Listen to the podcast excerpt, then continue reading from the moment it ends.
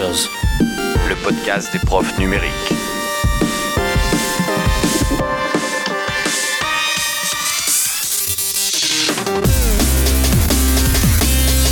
Éducation, Actualité, outils, innovation, expérimentation, productivité, interaction, astuces, Guillaume, Seb. Guillaume, Sébastien. Bonsoir à toutes et à tous et bienvenue dans l'épisode 139 de votre podcast préféré e-teachers. Nous sommes ici réunis ce soir pour la dernière, a priori oui, la dernière émission de l'année 2022 avec, comme d'habitude, notre Seb français. Euh, notre Guillaume euh, français aussi, pas moi l'autre, et bien évidemment notre Jeff qui euh, aujourd'hui euh, est bien là par la voix, mais pas par la caméra pour des questions de réseau. Et on en profite quand même pour faire une bise à notre euh, Seb américain qui, comme souvent, ne peut pas trop être là ces temps-ci. Ça va les gars? Ça va Ça va, ça va, ça, ça va. va? J'espère que le, s- j'espère que mon son n'est pas n'est, n'est pas mauvais, hein, mais euh, je suis en vacances, donc forcément j'ai un- une connexion un peu moins bonne. Voilà. Et moi, je dirais vivement les vacances. En tout cas, il y a eu un générique. Là, je suis impressionné par le générique. Hein. Je l'avais pas entendu encore en direct, mais vraiment Et je suis sûr que tu voudrais des retours dessus, Jeff.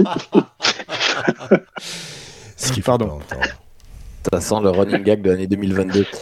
Euh, bien, on est tout à fait content de vous retrouver pour, euh, pour cette dernière émission de 2022 avec toujours nos rubriques habituelles, euh, de la polémique euh, au programme, des outils, des, des expérimentations et bien évidemment notre rubrique sur ce que l'on fait en ce moment. Nous sommes très heureux de vous retrouver en tout cas et je vous propose de commencer par... par le commencement, comme on dit à Saint-Étienne Des petits retours, je crois, Seb. Vas-y, c'est toi qui les as écrits. quelques, retours. Rappelez-vous, dans l'émission 138, nous avions parlé d'outils. Eh bien, les concepteurs de ces outils, qu'il s'agisse de Pixeludo ou bien de Je peux pas Gmat, bah, ils ont bien apprécié qu'on puisse parler un petit peu de ce qu'ils font. Et bien, écoutez, les, les gars, euh, mesdames, messieurs qui êtes là derrière, c'était avec plaisir et peut-être même au plaisir de vous retrouver en direct avec nous, un de ces quatre. Ça pourrait être sympa. Ouais. Bah écoutez, l'invitation est lancée et ben voilà, ça nous permettra d'avoir quelques invités euh, pour cette, 2000, cette année 2023 qui, euh, qui arrive tout doucement. Merci à vous. Effectivement, moi j'ai utilisé un peu ces outils puisque je vis avec une prof de maths. Euh, voilà, donc euh, on, a pu, on a pu regarder. Elle connaissait déjà d'ailleurs pour un des deux. Je ne saurais vous dire lequel, mais euh, c'est chouette, c'est chouette, c'est chouette. Merci.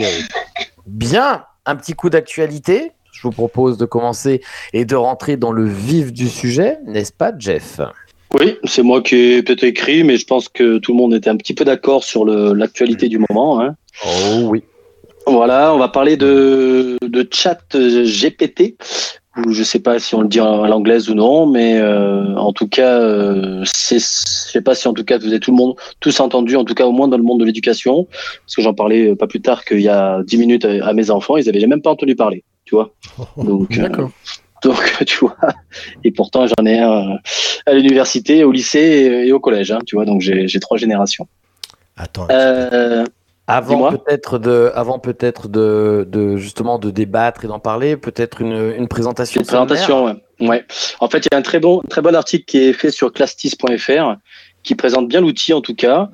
Et je vais, je vais m'en inspirer en tout cas pour vous faire votre présentation, pour faire la présentation. Donc c'est OpenAI qui est une société qui avait développé pas mal déjà d'outils dans le, dans tout ce qui était euh, euh, intelligence artificielle et notamment, Dali, euh, notamment. Ouais, Dali, tout à fait, pour les images, hein, c'est ça Dali. Hein Oui. C'est ça, exactement. génération de générer des images. Euh, à partir de texte, ouais. Euh, donc GPT qui veut dire Generative Pre-Training Transformer, euh, qui est justement euh, un chat conversationnel. hein, c'est ce qui, ce qui a été dit en tout cas. On lui pose une question, on lui peut lui demander de générer un texte sur un sujet. On peut euh, affiner une production qu'on a déjà faite et euh, on peut soumettre euh, n'importe quelle requête et il va pouvoir répondre. Et ce n'est pas vraiment de la recherche chez Wikipédia, on est vraiment sur du. Hein, parce que moi, c'est un peu les, premières réactions de beaucoup de monde. On dit oui, on va sur Wikipédia, on a la même chose. Pas du tout. Hein, quand on, euh, fait euh, affiner une production, par exemple, j'ai beaucoup utilisé là-dessus. Hein, moi, qui, je suis pas un grand, grand pro pour la tournure des phrases. Et quand on, met un petit texte qu'on a qu'on a pondu euh, dans ChatGPT, il nous fait un texte vraiment, vraiment. Enfin, pour l'instant, moi, j'ai trouvé parfait. Alors, avant de parler de la partie éducation, vous, bon, voilà, je sais pas, vous voulez rajouter quelque chose d'autre sur le sur la présentation de ChatGPT? Oui, alors tu disais, moi je, je, veux bien un petit peu. Euh, tu parlais de la, tu disais que c'était parfait. Moi, j'ai essayé de le pousser un petit peu sur des sujets un peu précis, et j'ai trouvé qu'il était très redondant dans ses réponses. Et en fait, il va remplir avec euh, finalement un peu de vent. Et c'est vrai qu'au premier abord, si tu lis vite, tu dis ouais, c'est bien écrit, c'est propre, euh, ça se lit bien. Mais alors, au niveau de sujets précis, euh, moi, je lui avais demandé, par exemple, de faire un historique de l'enseignement spécialisé en France depuis 1950 à aujourd'hui. Et euh, bon, il a, il a trouvé quelques événements, euh, quelques éléments importants, mais après, il, il, a beaucoup repris des poncifs et il a brodé autour de ça. Donc, c'était un petit peu dommage. Et peut-être que c'est un sujet, alors, soit qu'il ne maîtrisait pas, parce que c'est peut-être pas un truc, euh, c'est une entreprise américaine, alors je sais pas quelle base de données ça utilise pour aller euh, agréger des informations et ensuite pouvoir les, les, exploiter. Mais en tout cas, bon, voilà, je l'ai trouvé un petit peu léger par rapport à ça. Mais euh, je laisse peut-être Seb en dire un peu plus. Moi, je, moi, je sais que j'ai beaucoup, beaucoup utilisé sur la réécriture. Hein. Voilà. Ouais, ça a marché? Ah, ben c'est impressionnant. Hein. Moi qui, qui suis, je te disais, je suis pas, c'est pas mon fort. Hein. Écrire un mail euh, euh, à des gens, euh, voilà, où il faut vraiment faire attention à ce qu'on écrit. Là, là je, l'ai beaucoup utilisé là-dessus. Je l'ai utilisé au moins pendant 15 jours et vraiment, ça, ça, ça pond des choses vraiment plus que correctes. Quoi. Voilà. Ouais, moi, quand je disais que tu Après, sur un sujet précis, on, Vas-y, c'est ouais, parce que. Quand je disais que tes, tes enfants allaient le, le connaître, c'est parce qu'il y a des requêtes sur lesquelles ils fonctionnent très très bien, du style les résumés de texte. Vous prenez un texte, vous le copiez-collez, ouais. vous lui dites résume-moi ce texte. Ils vont pondre un très bon résumé. Ouais. Et le pire, c'est qu'il peut le refaire à l'envie. De la même manière que si vous lui demandez de présenter un classique de la littérature, je sais pas moi, euh, quelle est, euh, quelle est l'intrigue du bourgeois gentilhomme de Molière ah, il n'est pas mauvais. Et il est bon aussi. Il n'est pas trop Alors, mauvais pour le code aussi. Hein, attention, le code informatique. Euh... Juste, juste, je te coupe par rapport au. En fait, il, est, il a une base de données de 2021 jusqu'à 2021. Donc tout ce qui est actualité, en fait, ça ne fonctionne pas. Voilà, les questions d'actualité euh, après je, 2021, ça ne fonctionne pas. Je sais que Mais sur fois, les bouquins, dire, il, il, a, il s'arrête à 2021. Mais est-ce qu'on a bien en tête ce que ça représente d'alimenter un truc pareil jusqu'à 2021 La quantité de données que ça peut lui, euh, qu'il a déjà en tête. Vous imaginez un tel. Moi, je me suis de, de, deux minutes. Imaginez un truc qui serait encore connecté au net, c'est-à-dire qui serait capable de s'auto-alimenter comme ça. Waouh Prochaine étape, je pense. Ouais, ouais bien sûr. Ah, bien sûr. Ça, ah, mais il y, y, a tout un système de tri. Tu sais, il y avait eu un, un, robot, enfin un bot de Microsoft qui avait été mis en, en, ligne, justement, avec lesquels les gens avaient pu échanger. Au bout d'une journée, c'était devenu un nazi. Euh, un nazi un, enfin, c'était un truc affreux, quoi. Oui. Les gens avaient retourné le bot. Euh, alors, c'est vrai que le, lui permettre d'apprendre tout seul, ça peut avoir des risques. Regarde, regarde, par exemple, Elon Musk, depuis qu'on l'a connecté mais sur Twitter, c'est la cata. Voilà. Oui, mais j'ai pas pas entendu justement de, de ces soucis-là avec ChatGPT. Non, parce qu'ils ont très bien configuré les choses par rapport à ça. Justement, ils ont, tu peux pas tout, il peut pas te sortir des énormités apparemment. Il peut te sortir des trucs faux, attention, oui. avec la ah, force oui, de la vérité. C'est-à-dire euh, pire qu'un pire qu'un comment dirais-je qu'un margoulin de première qui vous vendrait une n'importe quoi, il est capable de parfois vous donner des trucs faux. J'ai vu par exemple quelqu'un qui lui demandait est-ce que tu connais est-ce que tu peux me dire euh, l'histoire du film Le Terminal de Steven Spielberg? Alors il fait une présentation et dedans il dit c'est pas pas tiré d'une histoire vraie. Par contre le gars lui dit tu te trompes. Et là le le programme lui répond ah oui, c'est vrai, je me trompe, c'est tiré d'une histoire vraie que voici papa papa papa. Donc euh, ah, c'est ça qui est un peu, euh, qui par contre qui étonne Déroutant. Mm. et qui dé moi déroutait le plus par rapport à toutes les, les bottes d'interface auxquelles j'avais déjà eu affaire, c'est qu'il est capable de se rappeler ce que tu lui as dit avant et pre de prendre compte. Mais pour redonner euh, la, la, comment dirais-je, euh, pour être d'accord avec Guillaume, par exemple, je lui ai demandé une présentation du podcast. Il a fait un truc qui est pas mal, franchement qui est pas mal. Et après, je lui dis, ouais. est-ce que tu peux donner, me dire qui sont les animateurs euh, du podcast? Il me fait, ah non, euh, je ne suis pas en mesure de vous fournir ça, mais ce sont sûrement, et là, tac, il a repris en boucle ce qu'il m'avait déjà dit dans la présentation, du style, euh, ce sont des experts du monde de l'éducation, sûrement. Voilà. Donc, Bah, parce qu'il prend en compte ce qui a été dit avant. Hein. ah oui. Ça, aussi- Mais ça aussi. Hein. Voilà. Après, moi, je, je- enfin, je sais qu'on va aborder le thème de l'éducation, mais moi, il y a des tas de domaines qui, je pense, ont, ont vraiment de- du souci à se faire. Alors, le Oui. code, alors attention parce qu'il il débute en code, il y a des trucs est- où il est très fort et il y a des trucs où il laisse des failles de sécurité assez monstrueuses, apparemment. Mais par contre, Moi, je l'ai, je, je l'ai testé sur deux trois trucs en Python. Il est impressionnant quand même. et c'est surtout qu'il te fait l'explication à chaque fois, quand même.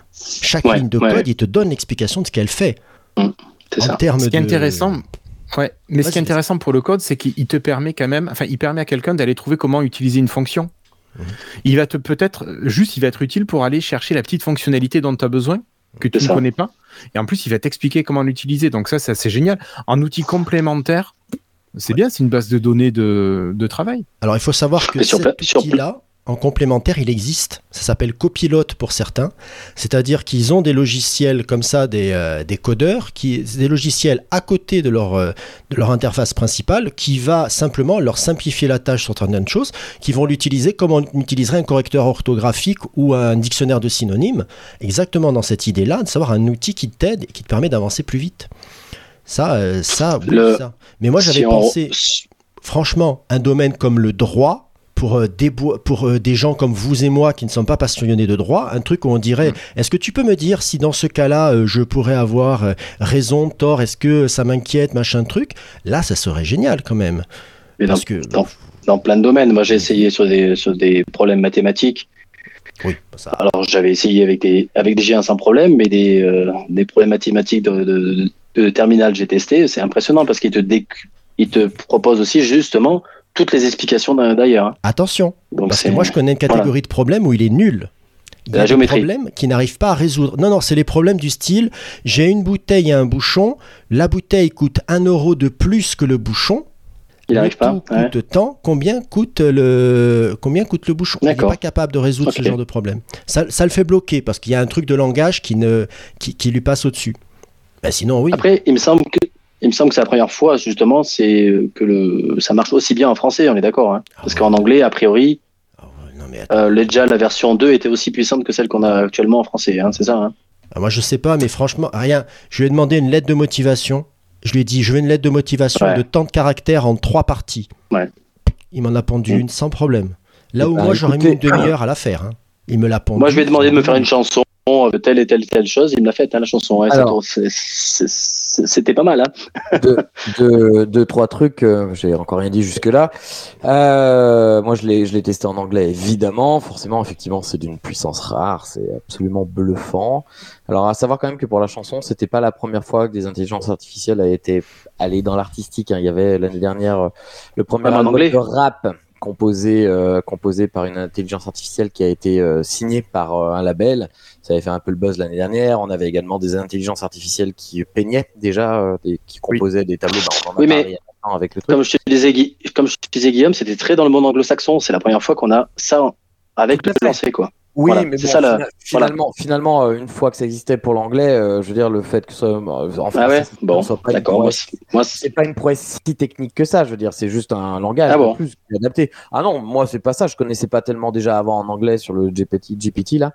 Non, après moi on en a parlé un peu en interne, ça a fait beaucoup bavarder euh, sur les réseaux, au-delà de l'éducation, même dans la vie de tous les jours. Tout ce dont vous vous vous avez trouvé des utilités fortes, euh, je suis désolé de vous le dire, mais ça va ça va niveler encore plus par le bas et, et, et, euh, et, on va dire écréter les différences entre les gens. Parce que si finalement tout le monde arrive avec les mêmes euh, lettres de motivation parce qu'elle a été faite par une intelligence artificielle, en termes de recrutement, comment on va recruter Non, mais- les gens? Là où Non, mais- laisse-moi terminer, laisse-moi terminer, laisse-moi terminer. comment, me demande de vous arrêter. comment on fait tout ça? Parce que euh, toi-même tu le dis, Jeff, tu dis que bon, t'es pas très à l'aise effectivement avec euh, avec la langue euh, orale ou les tournures ou l'écrit, voilà. Bon, chacun ses domaines, effectivement. Mais justement, chacun ses domaines. C'est-à-dire que finalement, euh, comment après on va sur, moi je pense surtout au recrutement parce que c'est un des domaines dans lequel je peux travailler aussi. Comment comment on pourra plus recruter sans voir des gens en fait. C'est-à-dire que cette Mhm. première étape, par exemple, elle, elle, elle n'aura plus de sens. Déjà qu'elle en est de moins en moins. Ce que tu vas me dire, on peut se faire relire, on peut se faire corriger, effectivement. Mais Bah faire, oui. faire la relecture, ouais, mais la relecture et la correction, c'est pas pareil parce que tu as un autre humain qui Mhm. interagit avec toi. Il, y a quand même- il se passe Mhm. quand même des choses. Euh, moi, je vous le dis comme je le pense pour l'instant. Je suis bluffé par la par la, la truc, mais euh, comme beaucoup d'articles le disent, il y a un, un danger, je trouve, à déjà que nos gamins, et on, ça permettra de faire le lien avec le avec euh, l'éducation, parce que vous en avez pas entendu parler. Moi, j'enseigne en lycée, j'enseigne avec des littéraires. Je peux vous dire que ça y est, tout le monde le sait. Ça y est. hein. Et euh, alors, nous, à l'époque, encore une fois, quand on demandait de faire le résumé d'un livre, on se gargarisait, messieurs, dames, on faisait quoi? On achetait les profils. On achetait un profil si on n'avait pas lu l'œuvre, et puis on arrivait avec les profils à se démerder. ça. Mais sauf qu'en fait, jamais, jamais, jamais. Le profil du père Goriot, jamais. Bravo, c'est bien. Moi, je l'ai fait un paquet de fois, je reconnais. Mais, euh, enfin, un paquet de fois, ça m'est Voilà. arrivé de le faire. Sauf qu'en il fait, tu lisais quand même le profil. Tu lisais quand même le... Il y avait quand même une activité euh, cérébrale qui, là, enfin, euh, Ouais, en fait, tu crois que le gamin qui fait du copier-coller d'un résumé qu'il a trouvé sur Internet, et c'est déjà le cas, non? Enfin, je sais pas. Ah bah oui, c'est déjà le cas. C'est bien ça qui m'emmerde, c'est que là, tu le vois même pas. Parce que quand tu voyais le résumé par internet, tu pouvais dire au gamin, sérieux, ça va? Là, le gosse, il va arriver à bluffer. On va pas. Alors j'ai vu qu'il y avait déjà un anti-plagiat qui était sorti. Enfin, Oui, un qui était sorti. J'avais peur de ça. Ça y est. a existait déjà sur la version 2, a priori. ouais. Bon, Mm. tant mieux. Qui marche bien. Mm. Mais en fait, en fait, si tu veux, ça remet tout en cause, en fait. C'est-à-dire que euh, même tu me dis qu'il fait des problèmes de maths, donc finalement, euh, on fait quoi alors? On n'enseigne plus. On va finir par euh, par arrêter d'enseigner la réflexion au problème parce qu'une IA va le faire. Moi, j'ai déjà ce problème avec les traducteurs depuis des années. On se bat avec les traducteurs parce que parce que notre, ma matière, c'est quand même de faire réfléchir les enfants sur euh, le, le- la transmission d'une langue à l'autre. Euh, Aujourd'hui, quand ils sont à la maison, on le sait très bien, ils se ruent sur euh, Google, qui d'ailleurs s'améliore de plus en plus. Hein. Euh, et, et finalement, on peut se poser la question. Et d'ailleurs, on se la pose dans les langues vivantes, se dire, bah, aujourd'hui, enseigner une langue vivante, c'est quoi? Quand 99% de la population, de toute façon, fait ça. On va pas se mentir, hein, c'est ce qui se passe. Donc, euh, moi, je trouve qu'on va sur une pente, et je sais pas si on doit se réjouir de se dire qu'une intelligence artificielle peut faire des résumés sans que ça se voit, en fait. Tu vois, il y a un truc qui me... Après, après est-ce que c'est ça le fond du problème de se réjouir ou pas se réjouir? C'est là, donc il faut vivre avec, non? Je sais pas, non? Qu'est-ce que t'en penses? La technologie a toujours évolué. euh, Oui, Quand mais la pour moi, on a passé un calculatrice- cap, là. Pour moi, on a passé un cap, parce qu'une calculatrice... quand la calculatrice est, est arrivée, on a dit, on, hein, on a dit qu'il peut faire, puis finalement, on apprend toujours les tables. Euh, tu vois? mais là, on, là, on est quand même dans un autre, on est quand même dans une autre étape en fait. On est quand même dans euh, euh, quand à partir pas- du moment. Allez, ok, parlons des études. Parlons des études. À partir du moment, dans certaines classes, euh, dans certaines classes euh, préparatoires. Heureusement, Dieu merci, c'est encore sur table. Mais en, en phase d'entraînement, il y a euh, toujours des épreuves de synthèse et de résumé euh, qui prouvent la capacité de quelqu'un à lire des informations, à les synthétiser. C'est une compétence super importante. Aujourd'hui, des gens qui ont des gros postes, qui ont des, euh, des capacités euh, cognitives importantes, c'est qu'ils ont cette capacité-là à lire un texte en moins de temps qu'il faut le dire, parce qu'ils sont habitués à lire, et à, dès la première lecture, synthétiser les points les plus importants. C'est ce que tu fais quand tu fais une disserte, c'est ce que tu fais quand tu fais Mhm. un commentaire texte. Je veux dire, ça, c'est on tout clairement ma matière, quoi. Tu vois, Alors, moi, je me suis pas encore amusé à lui faire faire des dissertes et des trucs comme ça. Je vais voir ce que ça donne. Euh, mais euh, mais t'as as besoin quand même. C'est une... voilà. Donc, euh, si les gamins, et j'espère qu'ils le feront pas à la maison, s'entraînent avec ça, forcément, ils vont perdre encore en efficacité. Mais si tu parlais de la calculatrice, il y a combien de gens qui disent aussi quand même que justement avec la calculatrice, les gamins ça, ça- ne savent plus leur table? Tu vois? Est-ce que c'est un problème Ouais. aujourd'hui? Est-ce- Non, ben ouais, il n'y a pas de ouais, c'est une réalité, c'est une réalité. Plus loin, vous parlez du niveau, là, aujourd'hui, on va en parler un petit peu, du niveau qui baisse ou qui baisse pas, enfin voilà, on a d'autres compétences, je suis d'accord, mais euh, on peut en parler tout de suite, hein. Le- là, c'est sans appel, hein, sur le concours de recrutement des professeurs des écoles que je connais par cœur, les stats montrent clairement que en 15 ans, euh, le niveau, c'est, et, et c'est, j'étais le premier à dire, oui, le niveau qui baisse, blablabla, euh, déjà, dans la Rome antique, on disait que le niveau baissait. Mon cul, Là, on a des stats qui montrent clairement que on a des gros gros soucis sur certains points qu'on n'avait pas avant. C'est tout. Oui, mais alors, je suis pas sûr que ce soit pour les mêmes raisons qu'on a le niveau qui baisse au recrutement. Je suis absolument Là, je pense qu'il faut pas mélanger deux choses. On est d'accord, on est d'accord. Là, je, je, je pars d'un problème qui existe aujourd'hui qui n'a rien à voir avec cette euh, intelligence artificielle, mais je projette du coup cette euh, technologie sur des risques potentiels qui risquent peut-être d'augmenter encore Alors cette après- capacité de réflexion qu'on demande à des gens. Guillaume, là, il y a, il y a un truc, euh, je t'écoutais euh, attentivement, et euh, actuellement, les concours, les examens sont toujours sur table. Donc, oui. normalement, tu n'as pas accès à la machine. Donc, ça veut dire soit tu es con et tu utilises la machine à la maison, tu n'apprends jamais à faire, et là, tu vas te bananer quand tu vas tomber à l'examen. Évidemment. Soit tu joues le jeu, t'apprends euh, et tu vas être capable de faire le jour de l'examen ou du concours. Je pense qu'il y a ça. Après, pour revenir sur le point de la traduction, moi, tu vois, j'ai mon fils qui est en première. Il avait un devoir de traduction en espagnol. Il s'est pris la tête tout un après-midi, un samedi après-midi pour faire sa traduction, tout seul, sans rien, avec juste le dictionnaire papier à, à, côté de lui. Il a pris 13. Il a un pote qui a fait la traduction sur Google Trad. Il a pris 18. Mon fils était dégoûté. Bah, il a raison. Bah non, il a raison. il et je peux, passer et par je peux te dire qu'en tant que. Non, il a raison d'être dégoûté. Je peux te dire qu'en tant que prof de langue, euh, enfin bon, je vais pas faire le chargé de mission d'inspection, hein, mais euh, euh, sur des questions comme ça, moi c'est fini. Je demande plus de traduction évaluée à la maison. Pour ces raisons-là. Pour ces raisons-là. Parce que c'est trop Mais- dégueulasse par ceux qui font le taf. Tu, peux- tu parles à la langue, mais c'est- général, un DM de maths, excuse-moi. Quand t'as les parents d'ailleurs qui donnent un coup de main, euh, j'ai Ou toujours donné un coup de main au particuliers. DM de maths de mes enfants. Voilà, on est le même principe. Là, on est sur les devoirs, donc c'est encore autre chose. Oui, Mais, donc du euh, coup, pour en revenir à l'intelligence artificielle, on, a, on dit tous la même chose. On dit heureusement, on recrutera encore avec des capacités cérébrales sur le, sur le moment, etc., etc. Donc, à quoi ça sert? Au-delà de l'évolution, à quoi ça sert Finalement, à quoi ça sert? Si on est tous en train de dire qu'il faut quand même se garder, d'avoir des garde-fous, parce qu'il faut quand même que les gens puissent prouver leur capacité de réflexion sans utiliser ce genre de truc. On parle À quoi ça sert? C'est- C'est-à-dire quoi? À Un quoi IA ça ou sert de développer une intelligence artificielle qui fait qui va qui qui finalement remplace euh, des capacités cognitives Là. OpenAI, OpenAI d'ailleurs de- derrière montre montre ses capacités de développer une intelligence artificielle. Il y a plein, il y a plein d'utilités après derrière. euh. Alors, moi, si Euh, j'étais. là, c'est là, juste l'effet démo là. hein. Voilà. La fait, boîte qui fait. en ce Voilà. moment devrait trembler et beaucoup, c'est Google pour son moteur de recherche. Parce que ça, ça remplacera définitivement un moteur de recherche. Définitivement. C'est-à-dire que ce truc-là, une fois que tu le connectes au net de façon optimale, tu peux dire au revoir à ton vieux moteur de recherche qui te sort des sites à foison sans les relier, etc. Donc, Ouais, euh, mais dans quelle mesure, dans quelle mesure un truc comme ça sera quand même capable euh, de faire ressortir, et j'espère que non d'ailleurs, hein, de refaire sortir de la nuance avec précision, parce que là on parle de synthèse, on parle de résumé, Guillaume, ok, mais Guillaume, quand tu fais des bien. recherches, Mais la nuance, elle a disparu sur Google depuis longtemps. Oui, et c'est bien, et c'est bien pour ça que moi j'aime encore faire mes recherches par moi-même, euh, euh, euh, recouper mes informations, faire Je plusieurs lectures et faire ce travail-là. Je veux Oui. dire, heureusement, et c'est ce qui nous sauve encore de la machine, tu vois. Pour moi, ce qui nous Bah, bien sûr. ce qui nous sauve de la machine, c'est cette capacité d'analyse, de recouper, de et la et, et, et l'interprétation artistique. En fait. Et d'ailleurs, les intelligences artificielles qui ont fait de l'art entre guillemets, c'est de la merde euh, parce que ça prouve clairement que et Dieu merci, ils sont pas capables parce qu'il leur manque euh, quelque chose qui touche à l'humain et tant mieux. Mais euh, je sais pas. Moi, je suis vraiment, je suis, un- je suis à la fois impressionné, effrayé et euh, et tant mieux de cette évolution. Enfin, bravo, Alors- bravo, bravo. Moi, j'ai trouvé un article qui était sur le que j'ai mis sur la de l'émission, euh, dans- Mm. qui est qui est euh, québécois, qui est sur le Devoir, un site qui s'appelle Le Devoir. Oui, je sais pas si tu connaissais. celui que j'ai partagé aussi sur notre Slack l'autre fois. Mm.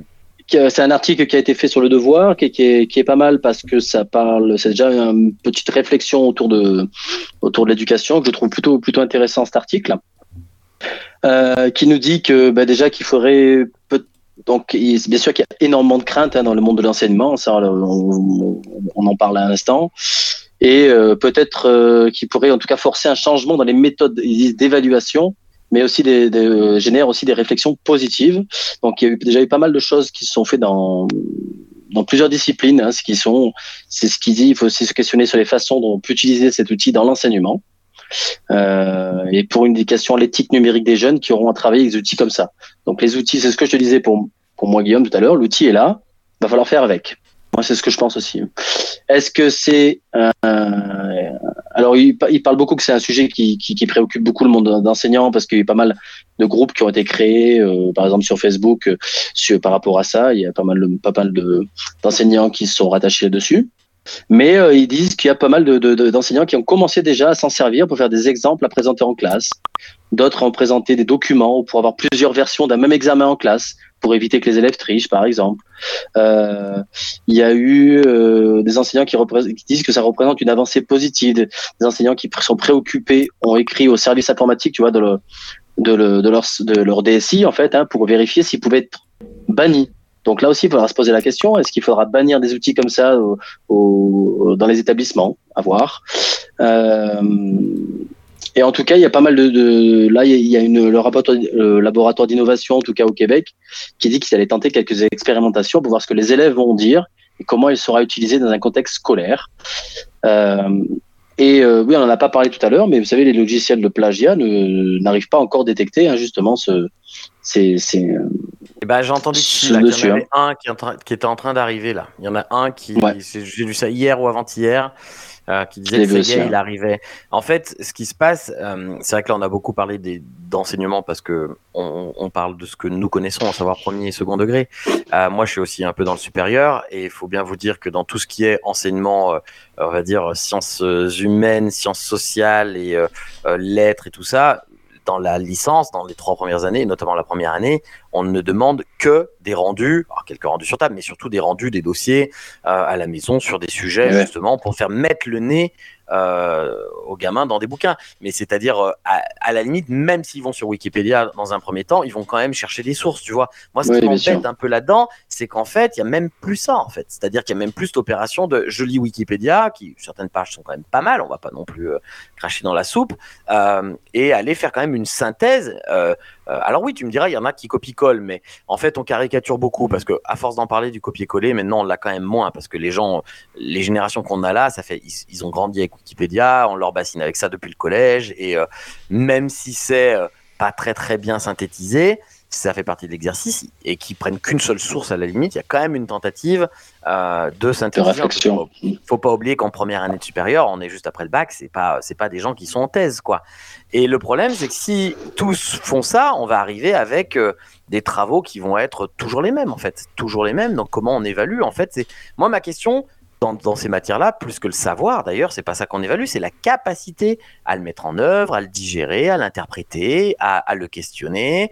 Et ça. Comment on va faire si on se retrouve avec des gens qui, euh, qui font ça? Et ça va même encore plus loin. Il y a déjà les directeurs de thèse. Moi, j'ai un ami qui est chercheur au CNRS là que j'ai croisé euh, pas plus tard que cette semaine.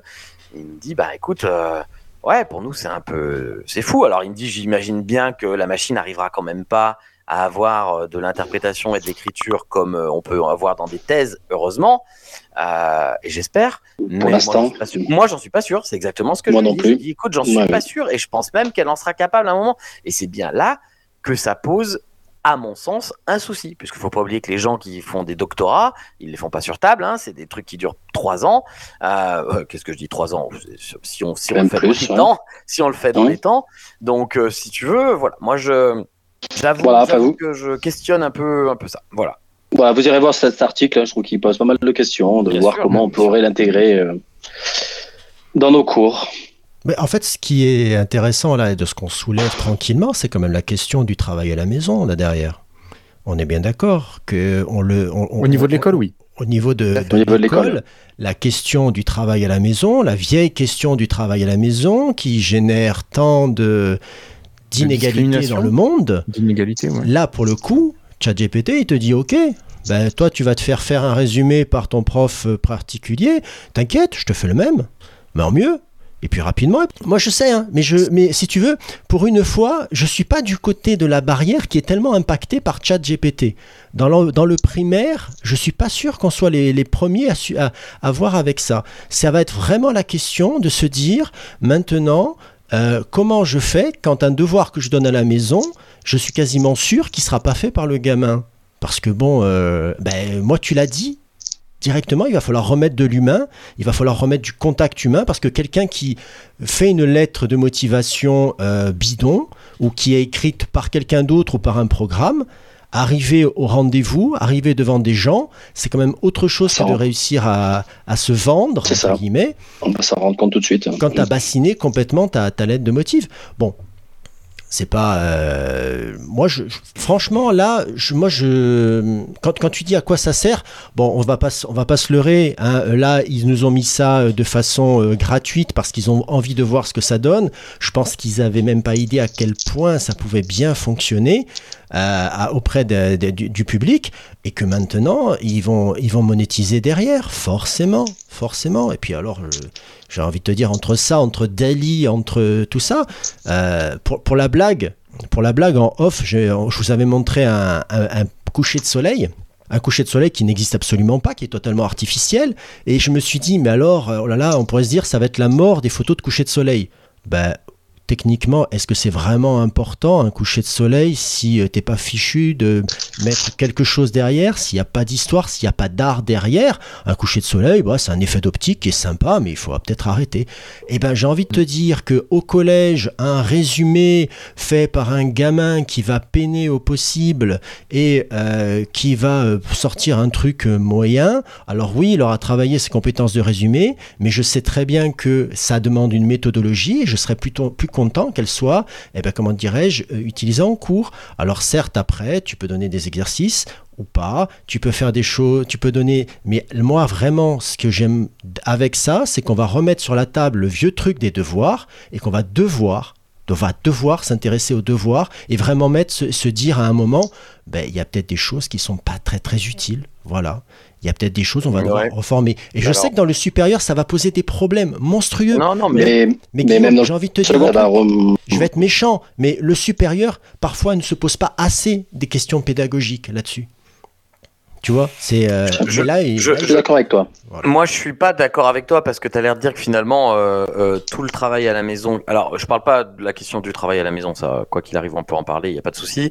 je veux dire, à partir du moment où il y en a, c'est pas parce qu'il y a travail à la maison qu'il est fait par les parents sans qu'il y ait, sans qu'il y ait aide pour le gamin. Je veux dire, il y a quand même heureusement encore des parents qui, quand ils bossent avec leur gamin, ils, ils leur donnent pas la réponse tout de suite, tu vois. Donc c'est pas comme. Oui, oui c'est pas cela. Il y a quand même un accompagnement à la maison. Donc je suis désolé. Moi, je suis d'accord, je suis prof, donc j'aide mes gamins certainement comme un prof, mais j'ai quand même plein de potes qui sont pas profs. Et quand on part en vacances ensemble, les étés, euh, en vacances, euh, voilà, comme ça arrive tout le temps, je les vois bien quand même quand ils aident leurs gamins, ils font quand même pas en sorte de faire le travail à la place. Attention, ça arrive, hein. ça arrive, hein, les parents. moi, je peux te dire hein. que je l'ai vu tant de fois. Mais bien évidemment, mais bien évidemment, moi aussi en tant que collègue, je l'ai vu en tant que, en tant que parent, en tant que prof, en tant, qu'élève. Il y a aussi, en tant qu'élève, il y a aussi des gens quand même qui aident aussi les gamins à la maison. Oui. en fait, encore une fois, ce qu'on cherche à la maison, moi, j'ai aucun problème avec les gars, avec le fait que les gamins se fassent aider. Quand je vois bien qu'un gamin a en cours.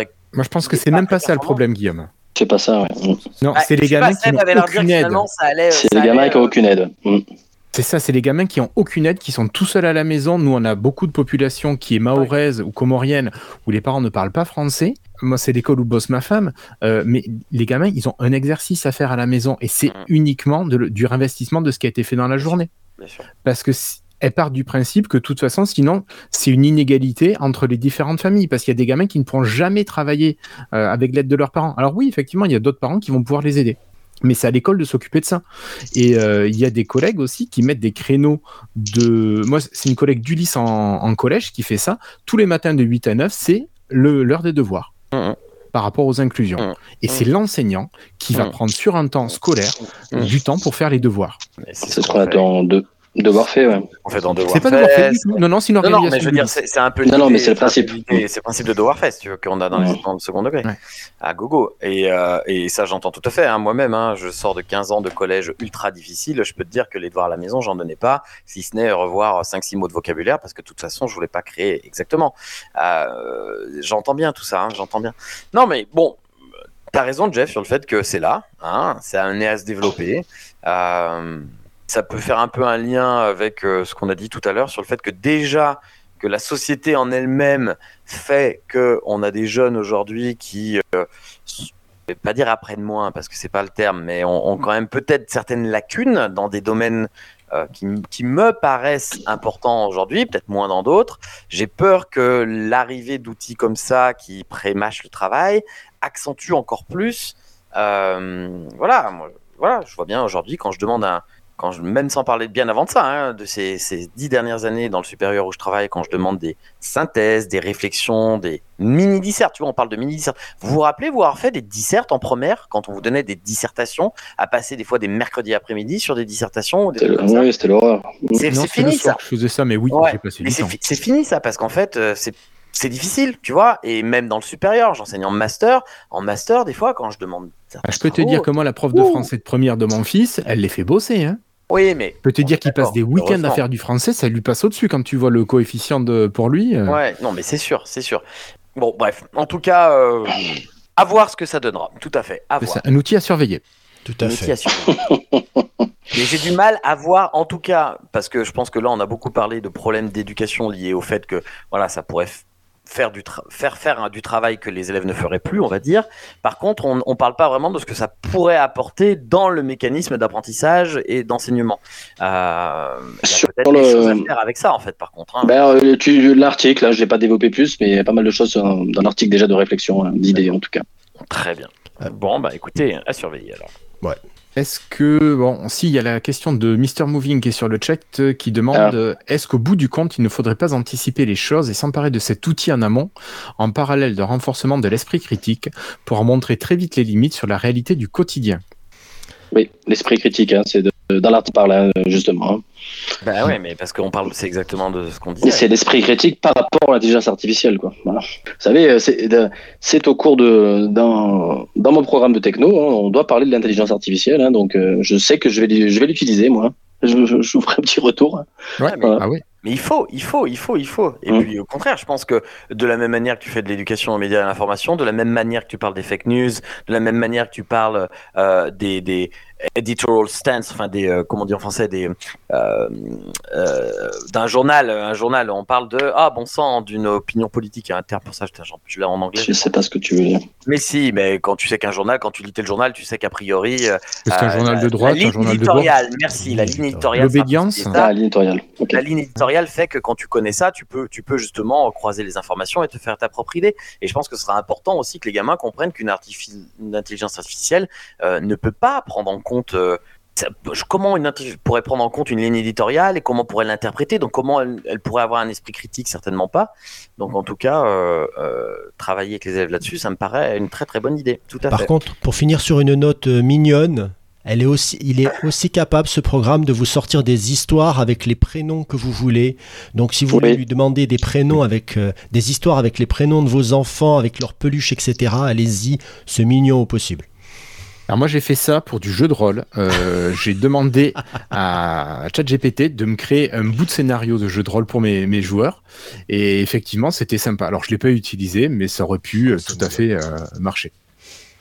Bah, garde la parole. On pourra en, on pourra en parler encore une heure, hein, je pense. De Ouais. Ouais, ouais. On aurait tellement à dire qu'on on y reviendra sûrement en 2023, hein, je pense. ouais. Mais bon. Et comptez sur moi pour, euh, pour, pour euh, moi je ferai partie de la, ré- de la résistance quand ce sera terminé. Voilà. J'irai dans, le fut- j'irai dans le passé pour défendre quand vous, vous serez euh, euh, des lèches-culs euh, prêts à vous vendre pour, pour la solde de, des robots et des, des machines. Mais non, mais pourquoi Eh, tu. tu Mais non. sais quoi.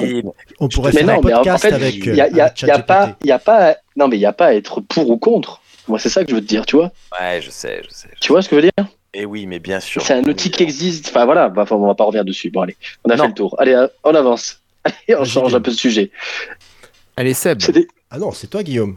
Ah bon? Oui, oui, vas-y. Non, que tu voulais faire une dédicace. Bon. Oui, bah justement, mais ça allait avec tout ce qu'on a dit parce que euh, en fait, il y a, il y a quelqu'un que je suis sur Twitter, vous, conna- vous devez connaître, c'est c'est Yann Houry. Il est, euh, il est directeur de l'innovation au lycée français de, de Hong Kong. Il a été invité euh, chez Nipédu, euh, etc. C'est quel- quelqu'un que j'aime bien et euh, qui, lor- lorsqu'il a vu ChatGPT, lorsqu'il en a parlé, il a fait une ligne de tweet qui m'avait bien fait, bien fait rire. Il avait dit c'est la mort des devoirs, des devoirs à la maison. Il avait fait en anglais, donc euh, voilà. Bon après, il avait fait, il a fait d'autres tweets euh, qui ont été euh, di- difficilement reçu par la communauté lorsqu'il a, l'a dit, mais vous savez qu'on peut aussi faire des appréciations d'élèves avec quelques mots-clés. Ça, je, je- je- c'est- et euh, il disait ça sur un ton humoristique, mais comme vous le savez, l'humour et Twitter, ça passe assez mal. Bah, J'en profite pour faire un petit coucou à Nipédu qui a fait un très très bon dernière émission sur la pop culture dans, dans l'enseignement. Je trouve, voilà, je vous conseille d'aller voir, euh, d'aller écouter ce petit dernier épisode. Voilà. Ah oui, je vais réécouter. Ça va me brancher je suis encore qu'au Ouais. sport. Je suis à l'avant-dernier. Bon, allez, je prends la suite. Euh, bon, je- un sujet polémique encore. euh, Guillaume a déjà dévoilé un petit peu ce thème-là. Euh, c'est un article donc qui est paru sur theconversation.com euh, qui parle des élèves qui auraient encore un niveau scolaire en orthographe qui aurait baissé. On a le journal, enfin l'article qui nous montre que les dernières études ont mis en exergue que les élèves faisaient plus d'erreurs que leurs prédécesseurs et que la baisse qu'on avait vue en 20 ans s'est accélérée sur les 14 dernières années ou 17 dernières années. Bref, tout baisse. Mais à côté de ça, le même euh, magazine en ligne propose aussi un article qui indique que la dictée ne suffit pas, par exemple, à euh, évaluer le niveau des élèves et mettent aussi en exergue le fait que certains points qui sont évalués sont des points qui ne sont pas du tout appris. Par exemple, là, c'était pour des dictées qui sont faites en CM2 et ils montrent que certains points d'accord, par exemple, ne sont travaillés qu'à partir du cycle 4, donc à partir de la cinquième. Donc, comment évaluer quelque chose qui n'a pas été travaillé? Et donc le, journal, voilà, moi je trouvais ça intéressant d'avoir ces, deux regards. Euh, de côté, le regard qui te dit oui, le niveau baisse, le niveau baisse, et de l'autre côté, le regard dit euh, attention, euh, forcément ça baisse si on ne le travaille pas. Et puis il y a peut-être d'autres choses aussi à regarder. Et le, ce deuxième article parlait aussi des méthodes qui étaient à utiliser. Enfin, il conseillait certaines méthodes pédagogiques. Et par exemple, il parlait il disait que donc la dictée simple ne servait à rien, mais que les dictées négociées, euh, les dictées collaboratives comme la Touquetée, par exemple, il parlait d'autres dispositifs aussi, étaient des dispositifs à prendre en compte parce qu'ils permettaient d'acquérir une posture réflexive notamment par rapport à la langue, et se poser les bonnes questions qui vont permettre de faire les bons choix d'écriture, notamment en orthographe grammaticale. Voilà, donc c'était un sujet un peu vaste, mais que je trouvais assez intéressant et qui pouvait peut-être porter à polémique ou non ce soir après ChatGPT. Guillaume, peut-être je te laisse la parole. Ah, pardon, bah. j'allais en, dire une qui allait pas un petit peu avoir de choses. Comme on dit, comme on dit en sixième, bah, c'est les instituts qui font pas leur boulot, quoi. C'est ça. Hein? Et comme on dit, et comme on dit au lycée, c'est et comme on dit au lycée, c'est mais qu'est-ce que vous avez fait au collège? Et ça, je peux vous dire parce que moi, qui viens encore une fois de 15 ans de collège et qui suis en lycée cette année, c'est ah, ça serait, ça serait méchant de dire que c'est ça tout le temps, et c'est pas dit comme ça, mais on peut, on peut le sentir un petit bah, peu. On l'entend toujours. Hein. On peut l'entendre un petit peu comme ça. Euh, et cela dit, ce que je comprends tout à fait quand euh, tu as des gens qui ont connu que le lycée, exactement. Euh, oui, bah moi j'aurais des tonnes de choses euh, sur lesquelles rebondir là-dessus, puisque voilà, comme les gens qui nous suivent le savent, j'enseigne dans le second degré, mais également dans le supérieur, et en plus dans le supérieur à des futurs profs. Et non, je l'ai dit tout à l'heure, c'est une réalité. Voilà, ça fait dix ans que j'enseigne dans les masters pour l'éducation. C'est une réalité euh, sur le baisse niveau d'orthographe, mais sur surtout plein d'autres choses, sur l'ouverture culturelle, sur un certain nombre de, faits qui sont liés à, à, des problèmes sociétaux, on va dire. Euh, et moi, je suis vraiment d'accord pour dire, comme tu viens de dire, Guillaume, que la dictée, de toute façon, en fait, si on s'arrête à l'école uniquement pour apprendre l'orthographe, ça suffit pas parce que l'orthographe, on l'apprend dans la lecture, dans la lecture personnelle, euh, et on le voit bien que les enfants ne lisent plus à la maison, on le voit bien. Enfin, je dis les enfants, ça c'est pas, pas certains certains enfants, mais de plus en plus en tout cas. Euh, on le voit bien. Et on le voit même dans, les, dans certains jeunes qui passent les concours de, de professeurs des écoles, et puis même du second degré. Euh, quand on leur parle de littérature pour jeunesse, moi je suis beaucoup dans les classes. J'ai des, des, nouveaux collègues là qui ne font pas lire, qui font pas de lecture offerte parce que eux-mêmes n'ont pas été habitués à ça en fait. Hein. Faut pas oublier que les gens qui passent les concours pour l'instant sont des gens qui, qui, sont nés dans les années 2000 en fait. Hein. On y est là, ça y est, hein, 80, voilà. Et, euh, et vraiment, ils sont pas du tout ouverts à ça. On a beau faire des ateliers, faire venir des auteurs, faire venir tout ça, ils sont pas sensibles en fait. Et quand je leur dis, mais si vous vous le faites pas, euh, chez beaucoup de nos enfants, qui va le faire? Mais ça, pas, eux-mêmes n'ont pas vraiment baigné là-dedans. Et ce sont du coup des gens qui font énormément de fautes aussi, euh, parce qu'aujourd'hui on écrit beaucoup, on écrit plus qu'avant. Ce qui est rigolo, c'est que mm. euh, au quotidien, les gens écrivent plus qu'avant avec avec euh, l'arrivée de, tous ces logiciels de, messagerie. Hein. C'est vraiment quelque chose qui a changé la phase de l'écriture, il faut se le dire. Hein. Le cadre européen commun de référence des langues, donc pour les, non-profs de langue, c'est cet outil qui, euh, a compétencé, j'aime pas le terme, mais qui a mis en compétence tout ce qu'on fait quand on fait des langues vivantes. Donc on parle, on écrit, on lit, tout ça. Et depuis deux ans, on a rajouté un volume qui est la production écrite en interaction. On a la production orale en interaction, pas de souci. Et depuis deux ans, c'est officiel, on a la production écrite en interaction. C'est-à-dire qu'on considère, ça y est, que maintenant on dialogue à l'écrit. Avant, on dialoguait pas à l'écrit. On envoyait une lettre papier, euh, elle mettait trois semaines à arriver, le, personne mettait trois semaines pour répondre et on avait la réponse un mois et demi après.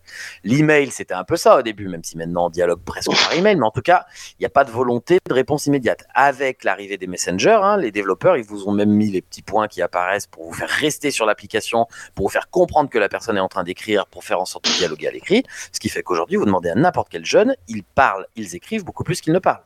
Ils, ils s'appellent plus les gamins. Enfin, je sais pas si vous êtes d'accord avec moi. Hein. Ah, clairement. C'est vrai, tout à fait. Ils s'appellent plus. Ils écrivent à mort. Ils écrivent. Donc en termes de quantité d'écriture, ils écrivent plus que jamais nous n'avons écrit. Ça, c'est une certitude.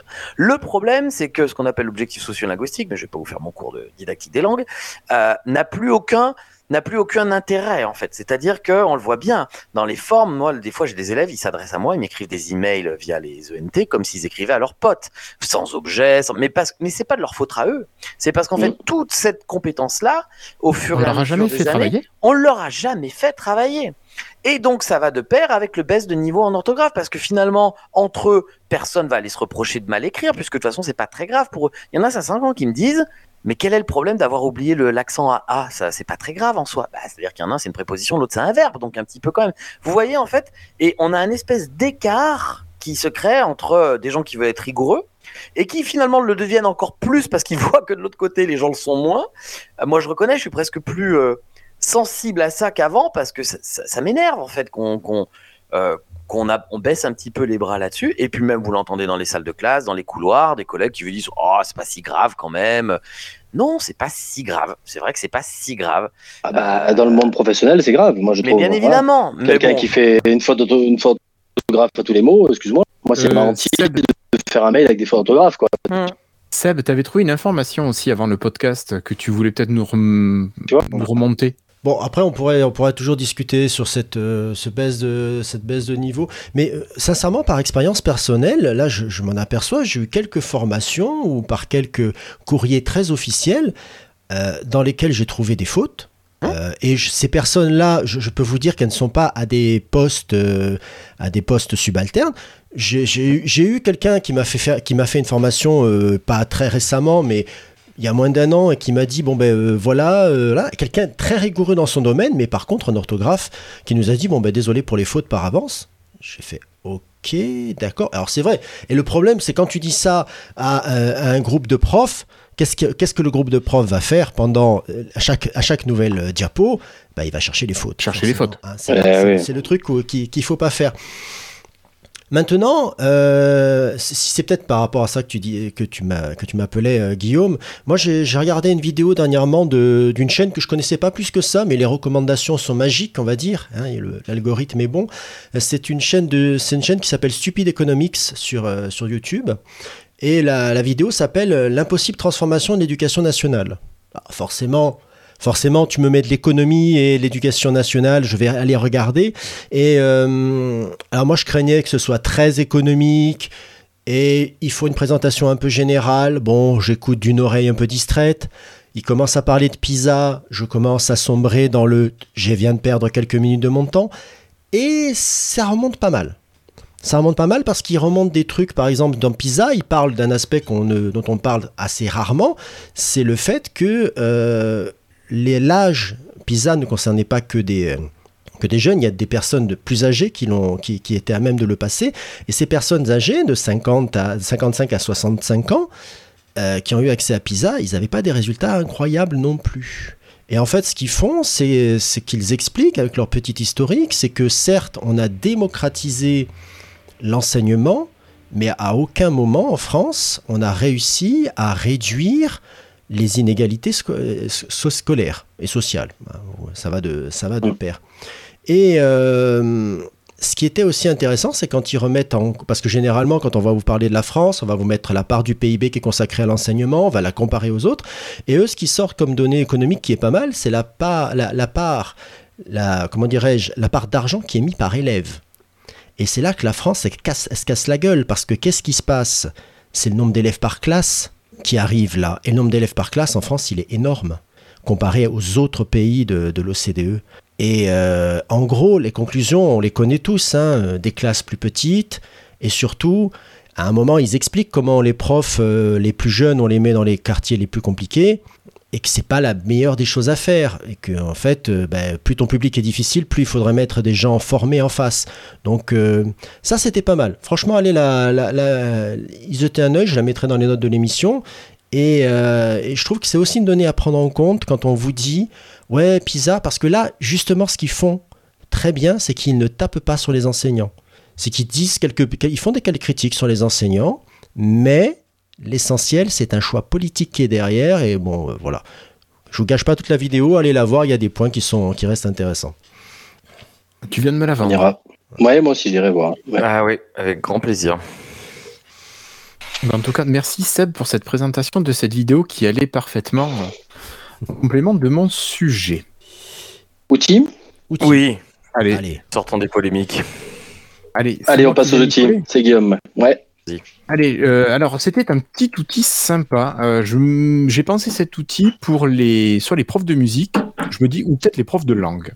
Si on a besoin de récupérer de la matière, euh, c'est un outil qui permet tout simplement de séparer dans une chanson le son, la musique, de la voix. Alors il y en a déjà qui existaient. Celui-là s'appelle Vocal Remover et il marche bien. C'est gratuit. Vous allez sur le site, vous uploadez votre fichier audio et ensuite vous récupérez deux fichiers. Donc vous pouvez en télécharger un, la voix ou la musique ou les deux. Et je me dis ça peut être pratique. euh, voilà, donc un prof de musique qui veut faire un karaoké ou je pense aux fêtes d'école pour les PE, les PE qui veulent faire chanter leurs gamins en fête d'école, c'est top. Vous prenez ça et vous avez votre karaoké qui est prêt, pas besoin de chercher euh, quelque chose de compliqué. Euh, sinon pour un prof de langue qui veut faire écouter peut-être une langue parlée ou chantée. Euh, voilà, c'est l'occasion aussi. Euh, je sais pas, toi, Guillaume, si tu verrais une utilisation à ce genre de choses. J'imagine que oui, plein.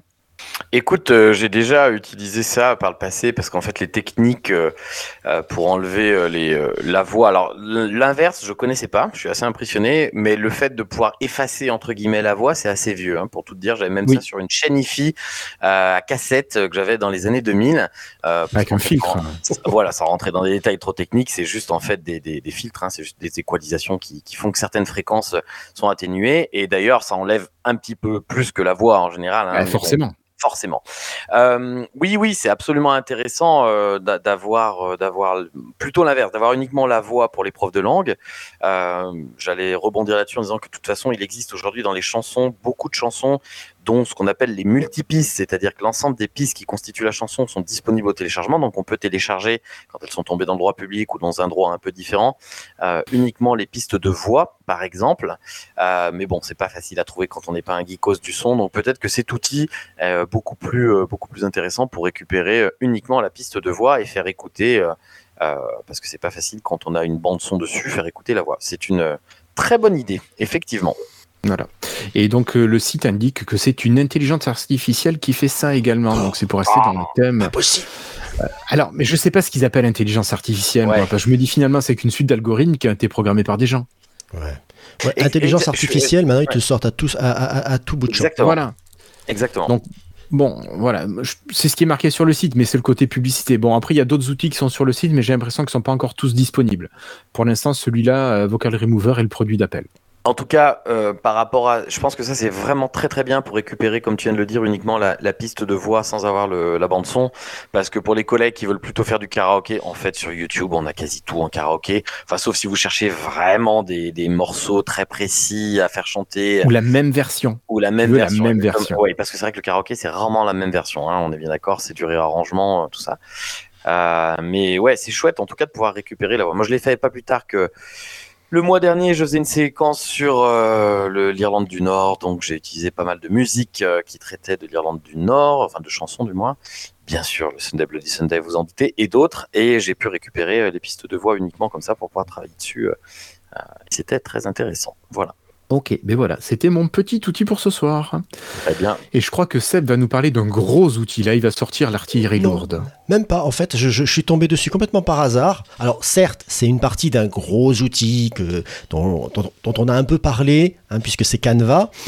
Et, et ben dans Canva, je me suis aperçu qu'ils ont un générateur d'images à partir de texte qui fait, qui n'est autre, euh, enfin bon, comment dirais-je, c'est le même genre d'outil que OpenAI, euh, OpenAI euh, développe avec euh, avec Dali, mais là c'est intégré à Canva, donc euh, bah, vous arrivez, vous tapez, euh, je ne sais pas, euh, je veux un chat euh, avec un chapeau euh, de magicien, euh, etc. Et ben il est capable de vous sortir des images. Alors ça, ça, m'a- ça me paraît pas aussi abouti que qu'un Dali 2, J'ai mais pas compris. non.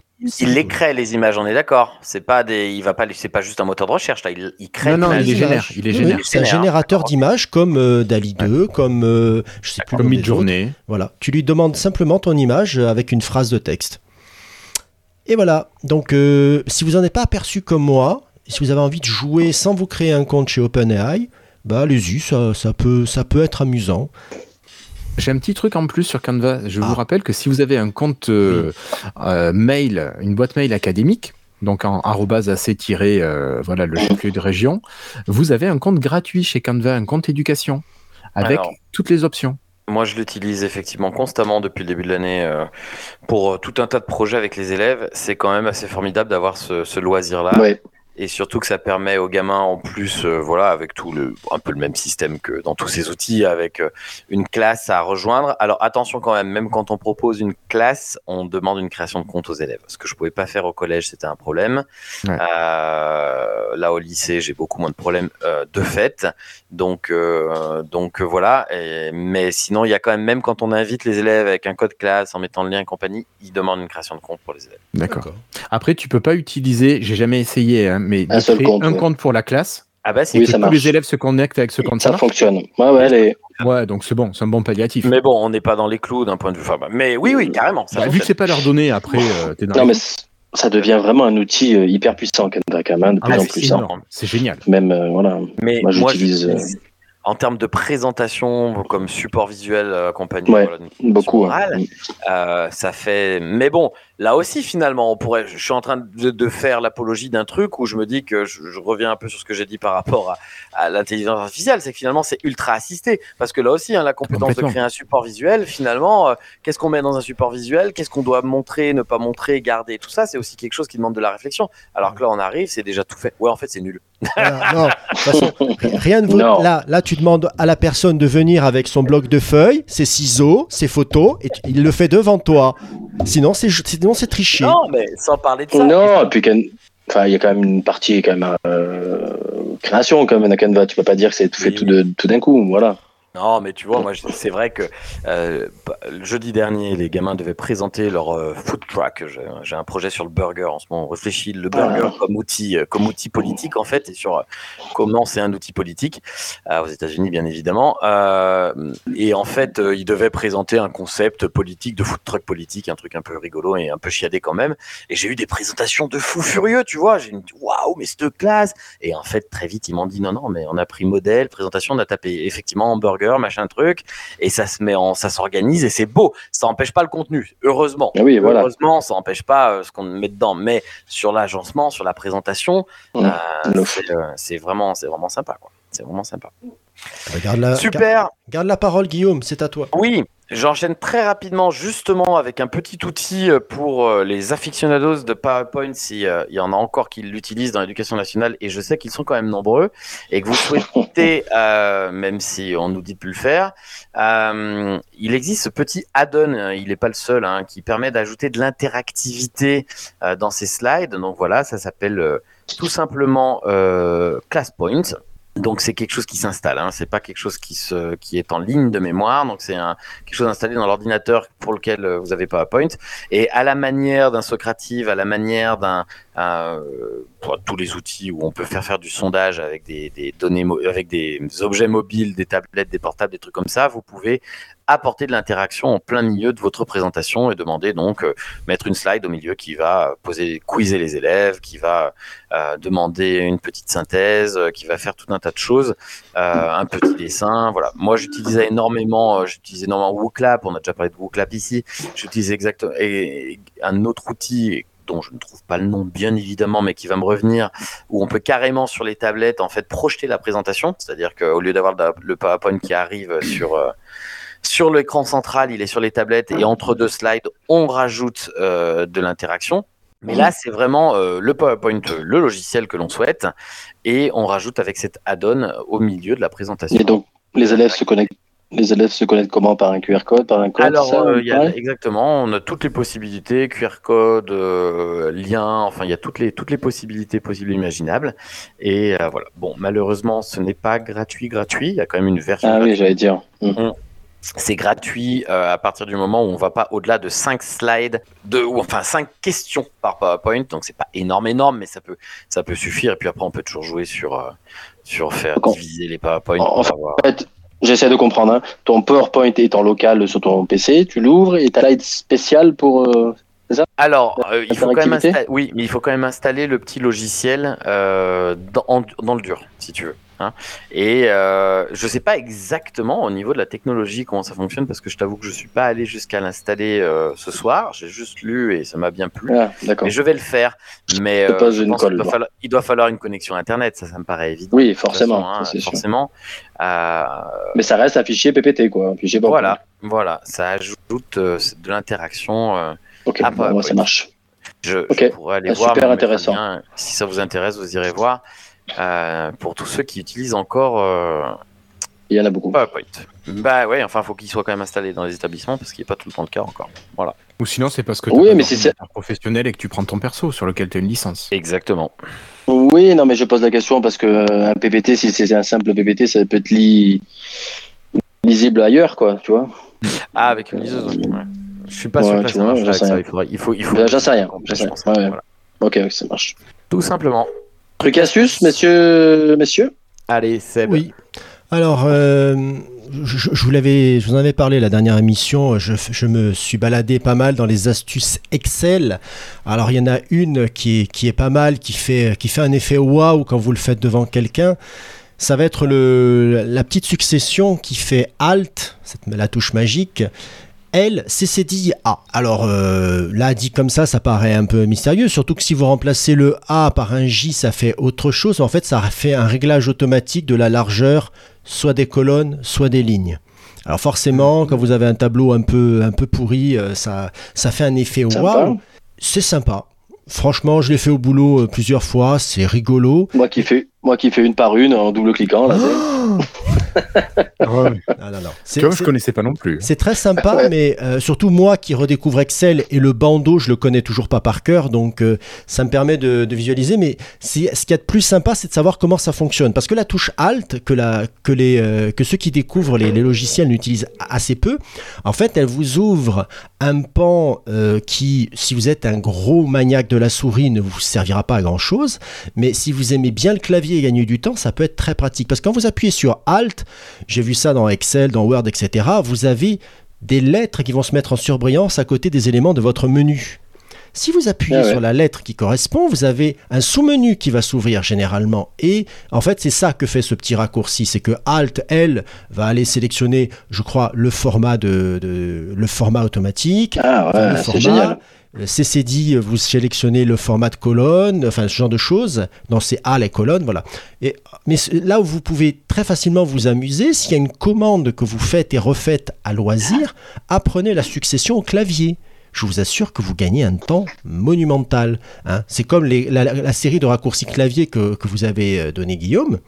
Ben là, c'est la seule différence, c'est que vous faites juste la succession de, de touches, mais cette succession de touches, celle-là, qui paraît waouh, c'est cool quand on le fait une fois, mais faites-la au ralenti, regardez votre écran au fur et à mesure, vous allez voir qu'il y a des trucs qui vous serviront peut-être plus que la- le format de colonne, que le format de ligne, et que vous pouvez déclencher de la même manière. Donc voilà.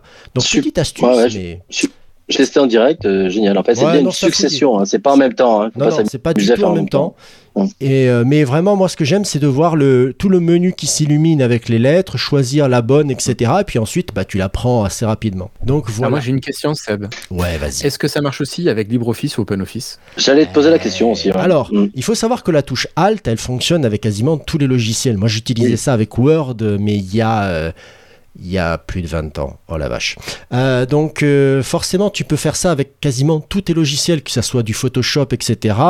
Euh, donc il n'y a pas de en fait, problème. je confirme. Ma- ouais. Alors, C'était les... vraiment cette combinaison particulière que tu donnais. Ah, cette En fait, combinaison-là, non. Non, c'est propre à chaque logiciel. Par exemple, un truc tout bête, mais là, moi, je suis sur mon Firefox, là, sur la fenêtre d'à côté. Quand je le regarde comme ça, il n'y a pas le menu. Mais si j'appuie sur Alt, j'ai le menu classique, fichier, édition, affichage qui s'ouvre. Et chacun des, chacun des membres du menu, ben, il, y a, il est souligné avec une, il y a une petite lettre qui est soulignée. Je vais appuyer sur le ça. M. Il y a marque-page qui vient, qui vient de s'ouvrir. Et si maintenant je regarde, il y a certains, certaines choses que je peux faire avec, la, avec, la, avec la, le clavier. Pardon. Donc voilà. Non, bonne question, mais euh, réponse plus complète. Non, ouais. Ouais, sur LibreOffice, c'est à peu près le même système, à part que c'est pas le même combinaison de touches. Non, LibreOffice n'a pas repris le principe exactement de bandeau, même s'il passe euh, tranquillement. Ouais, bien aussi, Alt avec des touches. Super, super euh, astuce. Bah voilà, écoute, de rien, je t'en prie, on va, on va innover maintenant. Ouais, ça va être un petit, c'est moi, je crois. Euh, ça va être pas une petite, petite chose. En tout cas, c'est, euh, j'ai trouvé ça sur Twitter, euh, même si ça vient du monde Facebook plutôt, puisque c'est des ressources qui permettent en tout cas de ludifier euh, tout ce qui est apprentissage. C'est le groupe, il y a un groupe Facebook qui s'appelle Pédagogie active en sciences. Euh, c'est vrai que les groupes Facebook, euh, au point de vue des enseignants, moi, je ne m'étais pas trop attaché à ça. Il y en a quand même de nombreux dans pas mal de domaines. Euh, ils ont eu 10 000 membres et, dans, et ils ont fait un digipad, hein, donc un pad avec tous des jeux créés par leurs euh, par leurs membres et des jeux en sciences, donc SVT, beaucoup d'SVT, sciences physiques, techno. Et c'est des jeux euh, tirés de, c'est pour ludifier en tout cas le, les apprentissages. Donc on a euh, des types de jeux type euh, type Milborn, euh, jeux de cette famille, euh, euh, Jungle Speed. Vous voyez que des jeux assez connus, euh, Trivial Poursuite. Vous voyez tous les jeux connus qui ont été détournés Des à jeux des, à fins, à des fins pédagogiques. Des jeux à boire, j'en ai pas vu. Ah. Même si euh, même si on sait que les profs de physique, euh, pardon. Tous. Euh, Oh, comme c'est petit. Mais ça, c'est vrai. Sur des profs de mon physique copain. pour, pour transformer des trucs en alcool, c'est tout. c'est- oh, c'est je- Vincent, si tu m'écoutes. À Euh, lui. Euh, donc voilà, c'est vraiment vraiment une, une bonne mine, hein, je- une- vraiment super super génial. Des- On a tous les fichiers PDF, on n'a plus qu'à découper, on a enfin vraiment vraiment bien foutu et plein d'imagination. Moi, j'ai jamais trop fait de jeux de cartes en classe, je sais pas vous, Euh, Oui. même pas du tout, on peut dire. Et j'ai trouvé pas mal d'idées en tout cas. Des, genres de, des jeux de dominos sur les matériaux, euh, des jeux de jungle spiel sur les formes d'énergie. On a les, euh, les jeux des sept familles sur la contraception, par exemple, tu vois.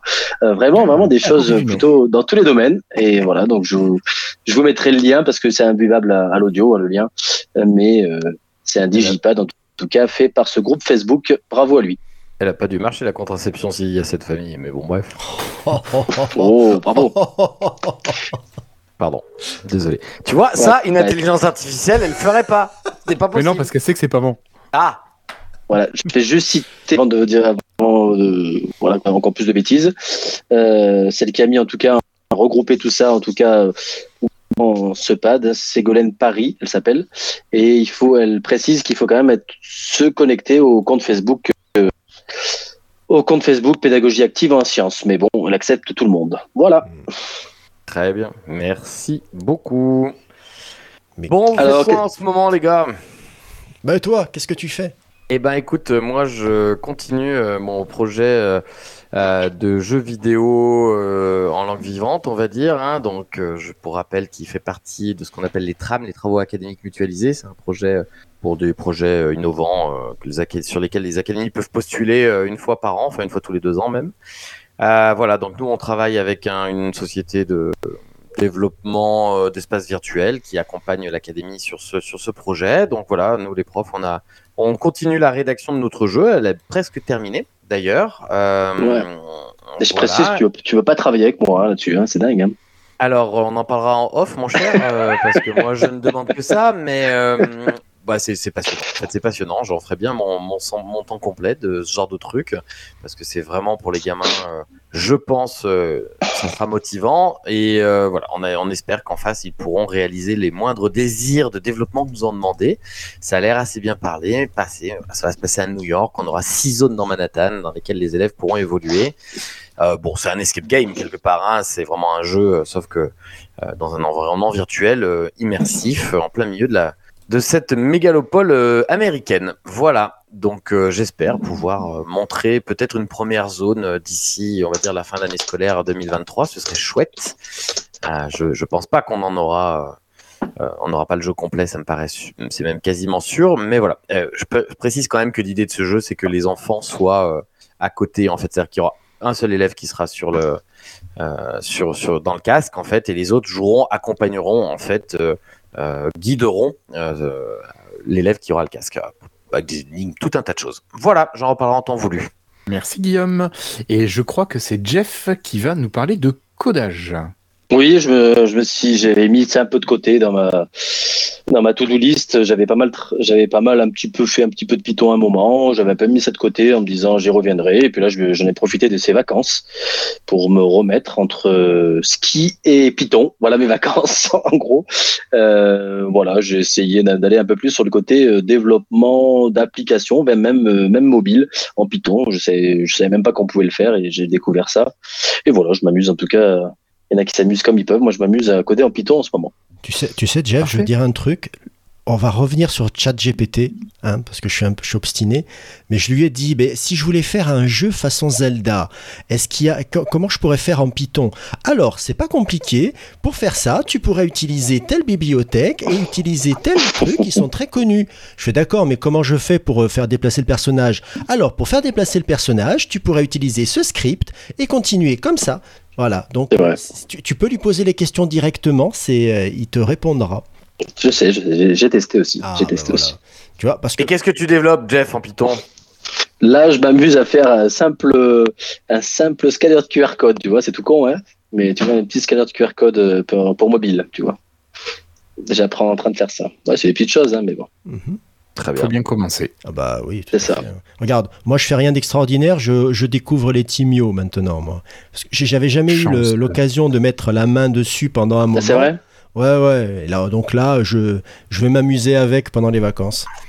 Est-ce que pour les, est-ce que pour les noms euh, trop trop geek ou trop je sais pas quoi, vous pourriez expliquer ce qu'est les Timio oh Oui, là. c'est vrai. Alors, les C'est vrai. Timio, Euh, ce sont des petits robots programmables avec, certaines séquences déjà intégrées dedans, avec de quoi installer des briques de Lego dessus, de quoi installer un stylo pour pouvoir euh, dessiner avec. Donc tu peux le programmer euh, avec un logiciel euh, de- de- visuel. Tu peux euh, l'utiliser directement comme ça, en le, puisqu'il a un mode où il va te suivre, un mode où il va te fuir, etc. Donc c'est vraiment le, le robot pédagogique dans toutes ses euh, possibilités. Il a quelques capteurs dessus. Il a le capteur infrarouge, si je dis pas de Oui, bêtises. C'est ça. Un capteur de ligne noire ou de ligne colorée. Grand Dessous. classique, ouais. Ouais. Et il a Et un- euh, des Un capteur d'obstacle. ouais. D'obstacle Euh, oui, là. Ouais, micro, ouais, ouais, je crois. Il a, il a Et tu sais, 14 qu'il- sons, tu il sais a- que je l'ai vu utiliser de la du cycle 2 au, au, au lycée. Hein. Oui, en plus, moi, hein, il a vraiment des possibilités énormes. Voilà. Moi, je l'ai vu utiliser avec des aussi, adultes est aussi. pas mal. donc, euh, Ouais. Non, c'est un, c'est un, un joli bébé, mais euh, vu le prix, je l'avais jamais eu dans ma classe. Donc là, euh, je l'ai. euh, Ça fait partie du, matériel que je peux prêter aux collègues. Donc je- il faut quand même que je, le, je me l'appréhende d'avant. Est-ce que c'est aussi bien que la tortue sur le TO7 Ça, ça ne peut pas être aussi bien que la tortue logo sur le TO7. C'est Merci, impossible. Mais merci, mais enfin merci. Oui, celle où il faut trois heures pour qu'elle fasse un cercle. Et Eh oui, mais C'était le plaisir de bien faire. Avance mais oui, 1, mais oui, tourne 1. mais oui. Voilà. Ah là là. Ok. Euh, Guillaume, toi, tu fais quoi en ce moment? Euh, moi, je- j'ai plutôt mis deux petits sujets pour parler d'autre chose. Donc Eh ben parlons d'autre chose. Ah, Parlons bon, allez, chose. On a assez allez, parlé ça de tout ça. Parlons d'autre Ça chose. va On va pas revenir sur euh, le chat GPT. Non, non, pas du tout. Allez, puis j'enchaîne l'émission dure en plus. Allez, vas-y, c'est Allez, alors moi, je vais commencer avec un livre. J'ai lu euh, King Kong Theory de Virginie Despentes. Je connais pas, je connaissais c'était ah, je ne connaissais pas cette autrice et euh, je l'ai découvert suite à des recommandations d'un copain et euh, c'est hyper intéressant ce qu'elle raconte dans ce bouquin, dans King Kong Theory. Euh, c'est vraiment sur le, féminisme et comment les femmes sont considérées ou déconsidérées et c'est vraiment à faire lire, je pense, à tout le monde. Après. voilà, au moins ça fait réfléchir. Je dis pas qu'il faut forcément être d'accord, mais au moins ça fait réfléchir parce qu'il y a des choses auxquelles on passe pas forcément. Et c'est quand même hyper intéressant. Euh, voilà. Puis j'ai fini aujourd'hui euh, son autre bouquin, Baise-moi, qui est. euh, alors je suis désolé pour le titre, c'est pas moi qui l'ai inventé. Je l'ai lu il y pas a du quelques années. ouais. qui est très trash, mais qui Oh. représente le, la vie de deux jeunes femmes un peu paumées, voire complètement paumées, et c'est hyper intéressant aussi. Euh, voilà, j'avais pas forcément une bonne image de, de cette autrice, et finalement, bah, d'avoir lu ces deux bouquins, je me dis que c'est quelqu'un qui qui est fort intéressant. Après, on m'a dit que le dernier bouquin était un peu moins bien. Je sais pas si vous l'avez lu. Ouais, je- il est un peu en dessous, ouais, mais bon. Après, Dépente, ça reste quand même un. je- moi, je trouve un monument. J'ai toujours été de ceux qui ont beaucoup aimé quand, comme tu dis, euh, elle était un peu mal vue à cause de Baise-moi en fait, hein, et le film est Je tout pense, aussi ouais. trash. Le film surtout a été très décevant. Ouais, mais j'ai des potes qui sont sur la bande originale, donc euh, c'est très bien quand même. Ouais. Euh, et sinon, euh, sinon euh, évidemment, euh, le fameux Vernon Subutex, euh, puisque Oui. a eu une adaptation de Canal l'année dernière, euh, ou il y a deux ans, même plus trois ans, avec euh, Duris. Ça, moi, je trouve que c'est pas mal. Et j'avais bien aimé effectivement le King Kong Theory, tout à fait. T'avais bien mis la, la, la série, euh, la non, j'ai préféré les bouquins de Vernon Ah ouais, c'était bof. hein, Mais la série, série, c'était pas génial. Mais après, je déteste Romain Duris, donc si tu veux, à partir de ce moment-là, Ouais. c'était difficile pour moi de. Voilà. Alors, puis, je- Ok. Là, Il y a un très beau reportage que j'ai vu sur Arte il y a pas si longtemps. Il doit se retrouver encore sur, sur Virgin Despentes. Je vous le conseille. Deuxième Voilà. Despentes, vous savez, Despentes, vous savez pourquoi Non. Parce qu'elle est lyonnaise et qu'elle a la Croix-Rousse. Tout à fait, bravo. Joli. Ok, Comme les six compagnons? Je l'ai pas là. Je l'ai pas là. Bah, C'était le livre de la bibliothèque verte? Ça se passait à Lyon, à la Croix-Rousse? Euh. Ah d'accord. Mais Non, les non, gars, je vous l'avais pas. jamais, vous? Non, je l'avais Non, pas là. celui-là. désolé, je l'avais pas. J'avais les portes de la Croix-Rousse, mais. Vous faisiez quoi quand vous aviez 6-7 ans là? Ah, tu vois, ça Il y avait pas les 6-7 Blyton ans. avec les. Non. Ouais, je faisais du skateboard. Qu'est-ce que t'écoutes, Guillaume, aussi en ce moment, un peu alors Euh, alors c'est ma femme qui m'avait fait découvrir euh, Pomme, la chanteuse Pomme. Alors euh, c'est plutôt doux Ah euh, comme chanson. Ouais, mais c'est les, les textes sont quand même assez sympas aussi. Euh, C'est une chanteuse à écouter. Ouais, il y a même des textes qui sont bien chauds pour certains. Oui, Ouais. oui. oui, non, j'aime bien Pomme je sais aussi, moi. Euh, donc j'aime bien ça, cet univers et notamment ces deux premiers albums, donc qui sont Les Failles cachées et à peu près. J'aime un peu moins le dernier, Consolation. Je le trouve un peu moins intéressant, Euh, mais qui est pas mal, mais que je mets un petit peu en dessous. Mais voilà, les deux premiers, donc moi que je vous conseille beaucoup, Les Failles cachées et à peu près. Donc euh, si vous avez un abonnement sur une plateforme de streaming, ça vaut le coup d'aller essayer. Et je laisse la parole, je pense, à Jeff qui va continuer à parler musique. Non, je laisse la main. Vas-y Guillaume. Tu laisses la main? Bon. Ouais, ben, en fait, voilà. j'allais en- avance. J'allais enchaîner justement, tu parlais de services de streaming. J'ai regardé la série qui raconte la, folle épopée euh, du, de, de, de- j'ai déjà oublié son nom, là, Eck, Daniel Eck, le créateur de Spotify en Suède. Euh, c'est pas mal foutu, c'est pas mal monté. Chaque épisode est vu sous le prisme d'un des acteurs de, de cette euh, création.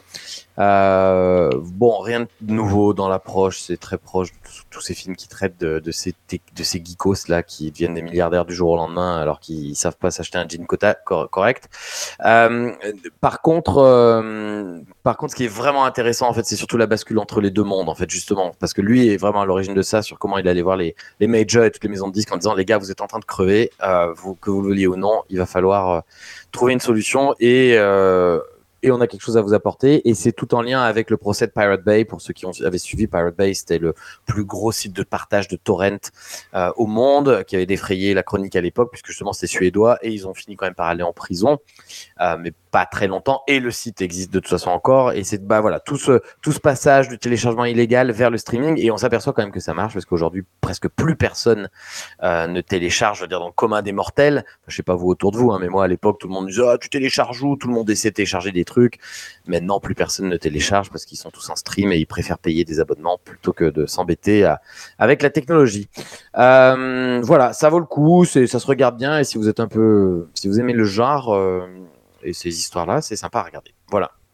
Bah, écoute, euh, merci beaucoup Guillaume. Donc euh, Seb, Oui, alors pour finir, une autre chaîne YouTube, décidément, c'est celle de Sylvain. Alors, euh, totalement à l'opposé de ce que vous allez trouver sur TikTok et dans la tendance actuelle de ce qui se ferait avec les shorts sur YouTube, Sylvain, il fait des, des enquêtes et euh, il fait toujours des vidéos euh, un petit peu longues, mais euh, toujours très sympa. Il avait fait une enquête sur euh, Lama Fâché, euh, qui était un truc où, tout le monde se demandait qui ça pouvait bien être. Il a, fait, il a fait pas mal de vidéos avec des thèmes très différents, et ça parle pas mal aux, geeks, on va, se dire, mais il a, là, il y a la celle que je vous recommande d'aller voir pour euh, prendre un peu le pouls de ce que ça peut donner, c'est celle sur l'affaire du Monopoly et de McDo, et il vous explique comment, ben, en fait, tout le concours était truqué aux États-Unis, comment c'était, qu- pourquoi et comment une personne a réussi à euh, comment dirais-je court-circuiter tout le circuit des récompenses qu'on pouvait gagner en grattant les tickets du,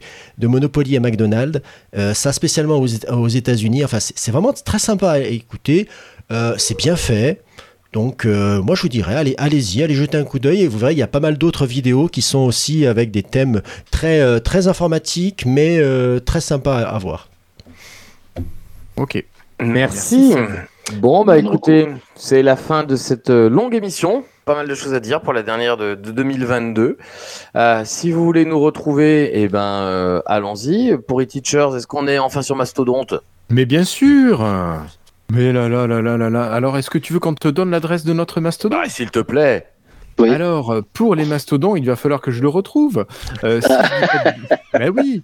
Euh, si je dis pas de bêtises, c'est eteachers@hoc. Alors, c'est là où j'ai un doute si c'est point todon ou si ouais, ça doit être. Bon, on est mal euh, barré. hein. Ok. On les moteur dans, recherche, moteur de Voilà. recherche, vous nous trouverez de toute façon, je pense. on Ouais, mettra dans les notes ouais. de l'émission. Alors On mettra dans les notes de l'émission, je suis désolé. Pardon On t'a pris à dépourvu, c'est pour ça. Ah, Faut que je le rajoute sur le site. Hein. Faudrait que je le rajoute sur le site. Ouais. Ouais. Individuellement, bah écoutez, moi c'est comme d'habitude, Will O Teach sur Twitter ou Guillaume Ogier avec un O au GIER sur Mastodon, vous me trouverez. Ben, pour ma part, euh, sur Mastodon, vous allez chercher Irslo, IRSLO. Sinon, vous allez sur blog.irslo.net. C'est plus simple. Vous avez tous les liens si vous voulez me retrouver, photos euh, ou autres. Euh, et toi, Seb Toujours S-Tuteur Ouais, moi c'est Stutter. Moi vous êtes tranquille, que ce, quel que soit le, le réseau. Et j'en profite puisque je l'ai retrouvé. Ce sera pour eTeachers, ce sera eTeachers sans le tiret. Attention, eTeachers@oc.todon.fr. Merci. On a du, beaucoup. ça y est, on a du monde dessus ou pas? Je suis pas allé Pas voir. Ok. Bon, moi, c'est jaf8342 t- sur Twitter. euh. Sur Mastodon, je, je sais plus, je crois que c'est JF Simon, il me semble que j'ai laissé. Moi. Et t'as plein de comptes, toi? Ouais, je sais, j'en ai créé trop, moi. Voilà, voilà, voilà. Sinon, vous nous retrouvez sur tous les bonnes euh, applis de podcast et les Spotify et les Deezer, vous nous retrouvez. Voilà. Donc, on se retrouve Très- en 2023, normalement, les gars. Très Ça bonne marche. fin d'année à tous, passez de bonnes fêtes, profitez-en, déconnectez, déconnectez, prenez soin des vôtres, parlez réellement, échangez. Et surtout profitez des bonnes choses. Et faites du jeu de rôle aussi. Exactement, ça c'est des bonnes choses. Mais oui, Ah ouais. exactement. Très bonne soirée à tous, salut. Allez, Ciao, ciao à tous. Salut